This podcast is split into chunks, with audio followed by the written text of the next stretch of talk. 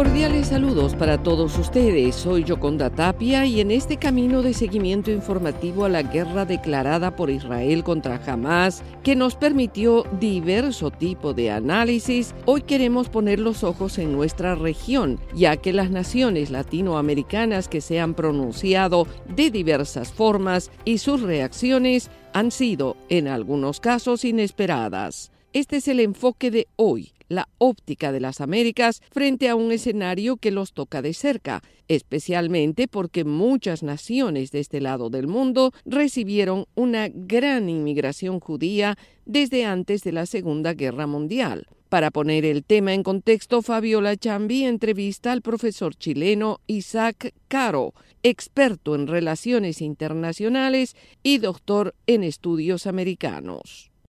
Profesor Isaac Caro, muchas gracias por estos minutos. En los últimos días hemos conocido determinaciones de gobiernos como Bolivia anunciando la ruptura de relaciones diplomáticas con Israel en medio de una escalada del conflicto en la franja de Gaza y otros países que han llamado a consulta a sus respectivos embajadores. ¿Cómo podemos entender estas posturas en Latinoamérica, profesor? Yo te diría que acá hay dos posiciones que son absolutamente distintas, ya yo incluso diría hasta opuestas. Una es la posición de Bolivia que encarna la posición que han adoptado los países del ALBA, muy particularmente es el caso de Venezuela y el caso de Nicaragua, que es romper relaciones diplomáticas con Israel. Y en este sentido lo que hace Bolivia es seguir justamente la dinámica de estos, de estos países del ALBA que en el año, en el caso de Nicaragua y en el caso de Venezuela, rompieron relaciones con Israel en enero del 2009, justamente también en el contexto de un conflicto entre eh, Hamas e Israel. Y hoy en día em, eh, lo hace Bolivia siguiendo esta misma línea pero que yo diría que de alguna manera también está muy eh, vinculado y muy relacionado con la presencia que tiene Irán, especialmente en estos países del ALBA. Y esta postura contrasta absolutamente con la de otros países que si bien tienen gobiernos de, izquierda, han de alguna manera mantenido un equilibrio, tienen relaciones eh, importantes y han mantenido las relaciones con Israel han fundamentalmente eh, rechazado la política de Israel con respecto a Gaza y fundamentalmente lo que representa este, eh, eh, esta situación de, absoluta, de absoluto costo humanitario.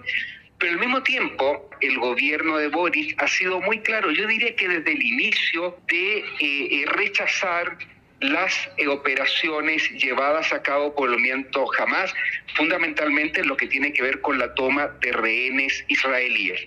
Y en consecuencia hay una posición marcadamente diferente en el sentido de que se critica la eh, represalia de parte de Israel, pero también se critica las operaciones realizadas Colombia. Yo también diría que hay algunos matices distintos, ya si bien es cierto los dos gobiernos, tanto el de Colombia como el de Petro, como el de Chile, de Boris, han llamado consultas eh, al, al, respectivo embajador en Israel.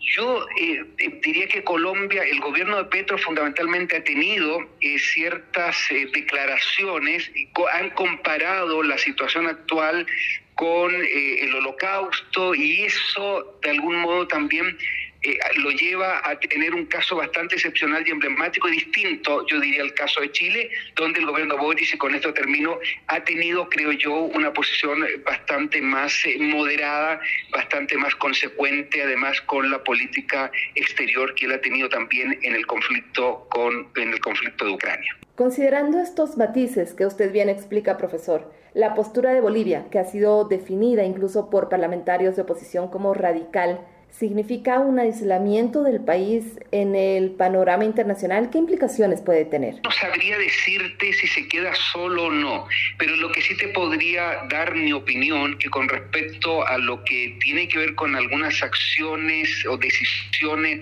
de la política exterior boliviana, de algunos representantes exteriores del gobierno, me parece a mí que no han sido las, las más moderadas. Y yo quiero recordar cómo un embajador, algún personero boliviano incluso, rechazó las manifestaciones de eh, protesta que se realizaron en Irán el año pasado por la muerte de eh, una joven de origen kurdo en, en Irán. Por lo tanto, yo insisto, yo creo que esto de alguna manera está muy vinculado también a los nexos que ha desarrollado, primero, a los nexos que ha desarrollado Bolivia con Irán y segundo, a la relación que tiene Bolivia con los países del habla. Entonces, en ese sentido, yo te diría que más que quedarse solo, Bolivia está inserta ya en un determinado eh, contexto en el cual existen eh, situaciones o políticas o medidas concertadas al interior del alma. Si bien no hay certeza de cómo va a seguir este conflicto y cuándo podría tener fin, tomando también en cuenta el costo humanitario al que usted hacía referencia y los pedidos de un alto al fuego, ¿usted considera que podría haber un distanciamiento de los países de Latinoamérica con Israel? Sí, mira, yo te diría que indiscutiblemente que esto se va a ir viendo en todo el desarrollo de la guerra en, en Gaza, fundamentalmente. Eh, porque lo que nosotros observamos que al principio, eh, y el caso de Chile fue bastante, bastante importante, hubo un rechazo absoluto, el propio presidente Boric, a las acciones de Hamas. Pero en la medida que nosotros observamos que, y, y hay de alguna manera una postura de que Israel tiene derecho a defenderse, sin embargo, hay limitantes. O sea, Israel puede defenderse, tiene derecho a defenderse, pero siempre tomando en consideración el derecho internacional humanitario.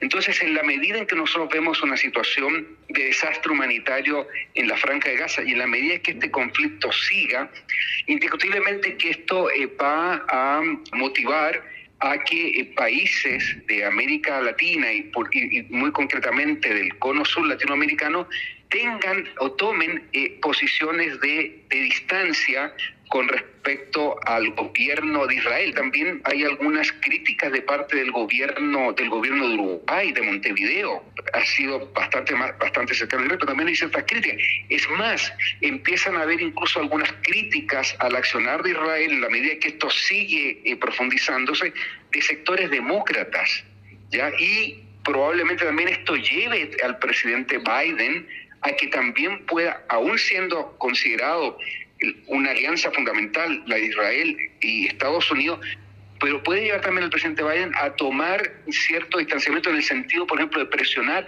como ya lo está haciendo de alguna manera, para que haya pautas humanitarias, para que se abran corredores humanitarios. Entonces, breve, en la medida que en el, en el tiempo se extienda la situación en Gaza y en la medida que sigan ocurriendo situaciones como por ejemplo el bombardeo de o el ataque de, centros de refugiados casatíes, indiscutiblemente que va a haber una mayor presión hacia Israel, incluso de los países aliados, me atrevería a decir yo. Profesor Isaac Caro, muchas gracias por su tiempo. No, de nada, no hay por qué. Muchas gracias.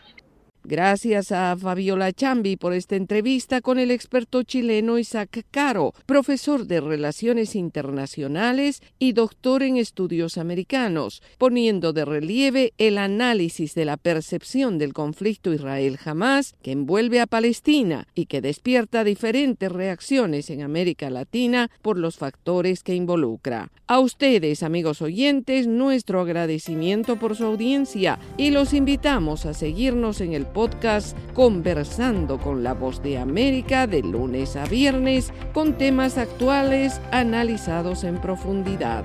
Nos encuentran en nuestro perfil de YouTube, la página web boanoticias.com y nuestras redes sociales. Hasta la próxima emisión.